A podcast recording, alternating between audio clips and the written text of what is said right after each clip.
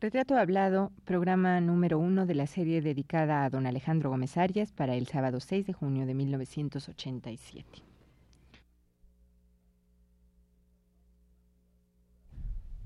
Radio UNAM presenta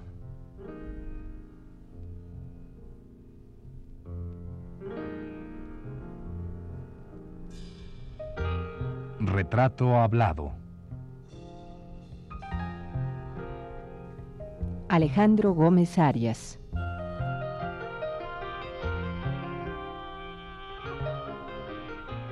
Un reportaje a cargo de Elvira García.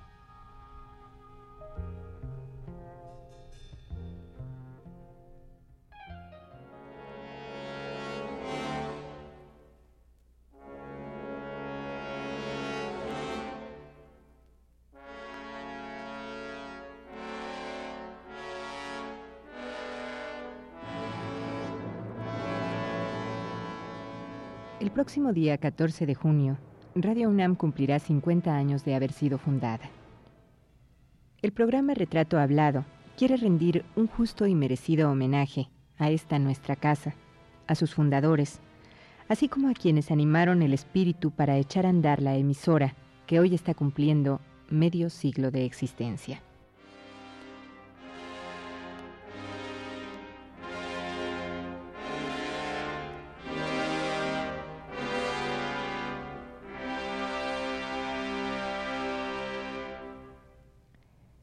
Radio Universidad, que así se llamaba en ese tiempo, surgió bajo el espíritu cardenista.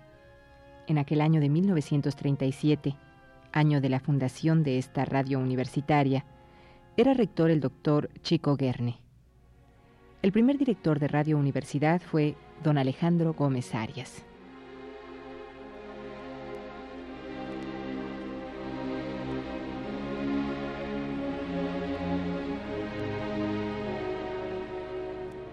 Pues con don Alejandro Gómez Arias iniciamos hoy una charla para este retrato hablado, que intentará, en parte, acercarnos a lo que fueron los primeros pasos de Radio Universidad, y en otra parte, muy breve tal vez, pretende esbozar un retrato a grandes trazos de este hombre, Alejandro Gómez Arias, que además de haber encabezado la aventura hace 50 años, de dar forma y coherencia a una emisora universitaria mexicana en 1937, antes ya en 1929, había luchado junto con otros estudiantes por la obtención de la autonomía universitaria.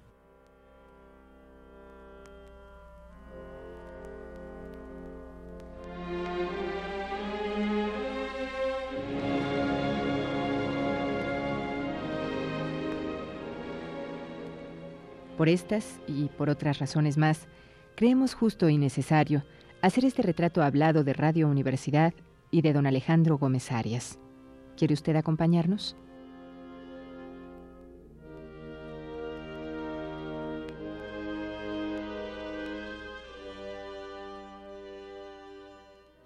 Usted nace en la Ciudad de México. No, yo nací en la ciudad de Oaxaca. Eh, viví eh, muy poco en ella. Salí muy niño porque mi padre fue arrastrado por el torbellino de la revolución. Viví después en la villa de Guadalupe. No era todavía la villa Gustavo Madero, sino que se llamaba la villa de Guadalupe. Después emprendimos una larga y muy dramática odisea para trasladarnos a Sonora, donde mi padre fue director del Hospital Militar de Hermosillo. Posteriormente viví en uno de los lugares eh, en la historia de mi vida más extraordinarios y que mayor huella deja en mi modestísima biografía, un mineral que se llama cananea. Mm, por otras razones, regresamos a la Ciudad de México. Eh, mi padre era diputado, electo por los eh, mineros de Cananea y yo ingresé entonces a la vieja y famosa Escuela Nacional Preparatoria. Esto significa mi ingreso al mundo universitario en realidad, por una parte, y al principio de mi formación cultural. Era entonces rector de la universidad don José Vasconcelos y director de la Escuela Nacional Preparatoria un viejo maestro famoso, don Ezequiel A. Chávez. Transcurrieron varios años de mi vida estudiando en la Escuela Nacional Preparatoria y posteriormente, cuando ingresé a la Facultad de Derecho, México se llenó de grandes acontecimientos que de algún modo eh, repercutieron en mi vida. Eh, por ejemplo, la campaña por la presidencia de la República del licenciado José Vasconcelos y el movimiento que tuve, diríamos, eh, hablando con un poco de no modestia, de encabezar por la autonomía universitaria. Eso me lleva, digamos, a moverme en un escenario mucho más amplio, en un escenario nacional.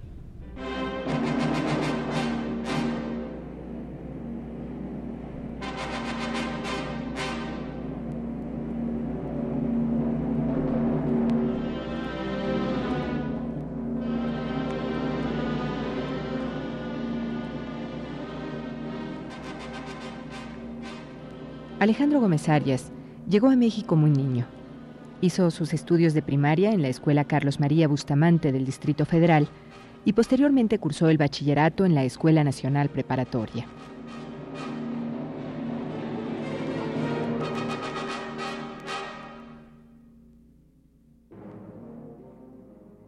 No fue entonces cuando fundamos la radiodifusora la idea de una radiodifusora es eh, muy vieja. Es de esos días de 29. Una universidad pequeña como la nuestra entonces parecía sentir la necesidad de saltar sobre sus muros y extender su acción. Limitadísima de recursos económicos, parecía que era ideal tener una red de difusora. Esto se realiza muchos años después, cuando es rector de la universidad el licenciado Luis Chico Guerni, director de Acción Social don Salvador Azuela y yo eh, me desempeño como fundador y director. ¿Qué pretendía esa radiodifusora? Usted lo sabe, lo elemental. Pretendía apartarse en su programación y en sus fines de las grandes difusoras comerciales. Eh, crear un estilo nuevo y por supuesto no abandonar el propósito principal de toda institución universitaria, que es el de difundir la cultura.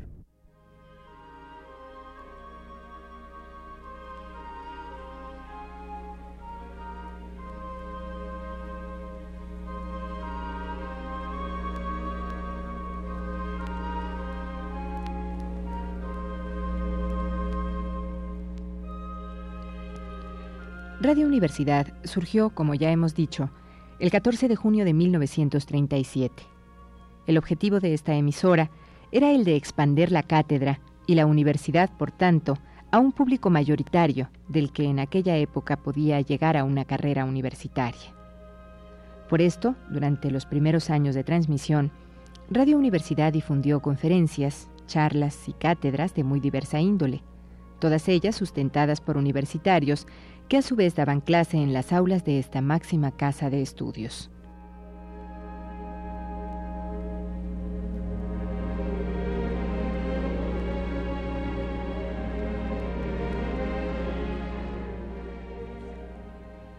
Asimismo, otra de las metas a seguir de esta radio universitaria era hacer una emisora manejada por universitarios y dirigida a los universitarios, y que además cumpliera con una de las tres tareas que por ley le corresponde realizar a la UNAM, la difusión de la cultura.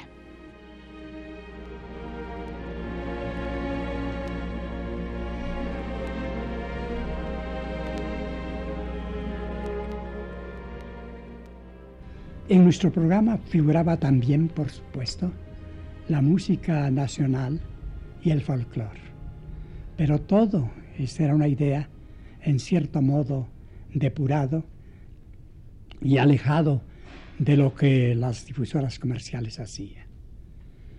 Mm, creo que en alguna manera eh, lo logramos, si no plenamente sí como un inicio, como un nacimiento creo que durante su ya larga vida, semicentenaria, de Radio UNAM, ha seguido en realidad por esos caminos.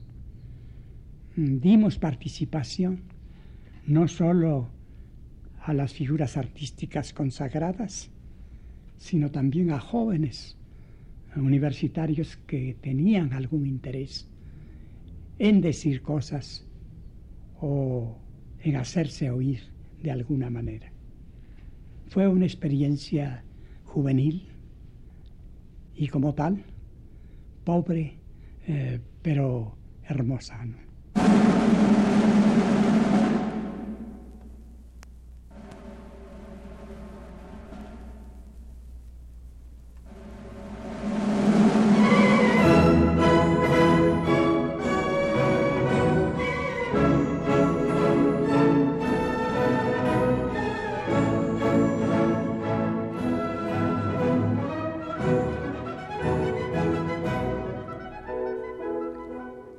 La periodista Noica Moncada es la autora del libro Historia de Radio UNAM, Testimonios, que publicó en el año de 1980. En este documento, el único que existe sobre la historia de esta emisora universitaria, la autora habla de los fundadores de Radio Universidad. Los principales personajes que ella menciona son el maestro José Barrosierra, José María de los Reyes, Manuel Ángeles y el propio Alejandro Gómez Arias.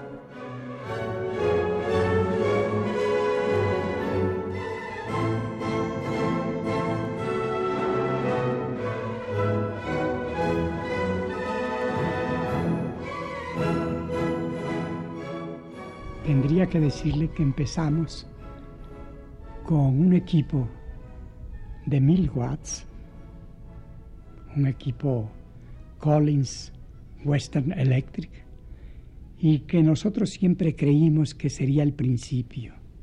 Nuestra gran ambición era llegar a hacernos oír por los mexicanos del extranjero. No pudimos hacerlo pero el camino creo que estaba trazado. Recuerdo, a pesar del tiempo, a nuestros colaboradores en la ceremonia inaugural, el cuarteto clásico de la universidad, la sinfónica de la universidad, que entonces daba sus primeros pasos. Contamos con el concurso de una soprano cuya figura se me ha perdido, que se llamaba Clelia Teresa Pin, y también con el de una joven y precocísima violinista que se llamaba, se apellidaba Ressler. No sé qué haya pasado con ellos. De mis compañeros en aquella aventura, puedo mencionarle al ya entonces famoso crítico musical, don José Barrosierre.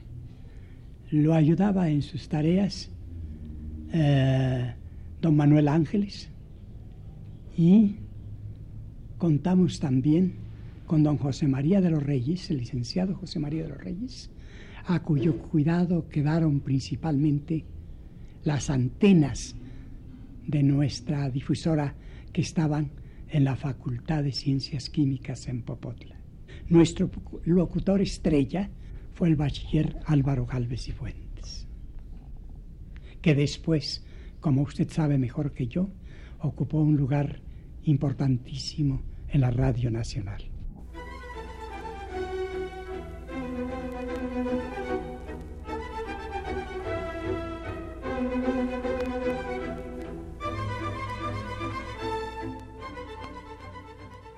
Radio Universidad abrió sus transmisiones con un concierto a cargo del cuarteto clásico y de arias de ópera interpretadas por la soprano Clelia Teresa Pin. Así transcurrieron las dos primeras horas de aquella transmisión memorable. Lo que pasó después de ese día y a partir de ese año y hasta el presente, se lo seguiremos platicando en el próximo programa.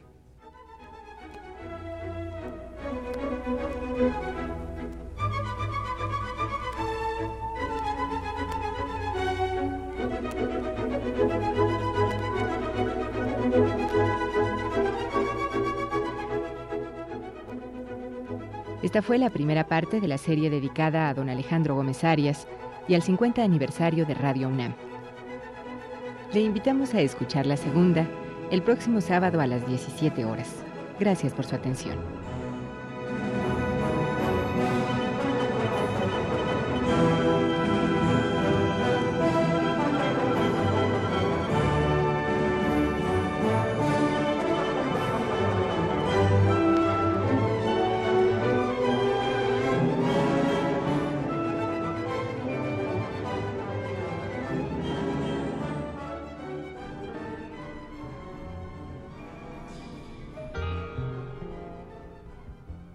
Radio UNAM presentó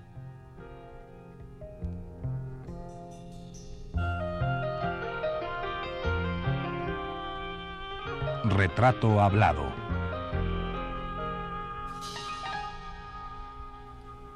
Alejandro Gómez Arias y el cincuentenario de Radio UNAM.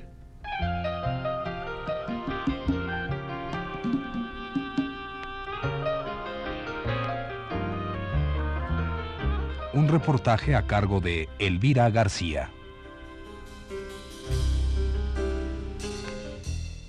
Grabación y montaje de Antonio Bermúdez, Abelardo Aguirre, Carlos Zorrilla y José Gutiérrez. En la voz de Yuriria Contreras. Fue una producción de Radio UNAM.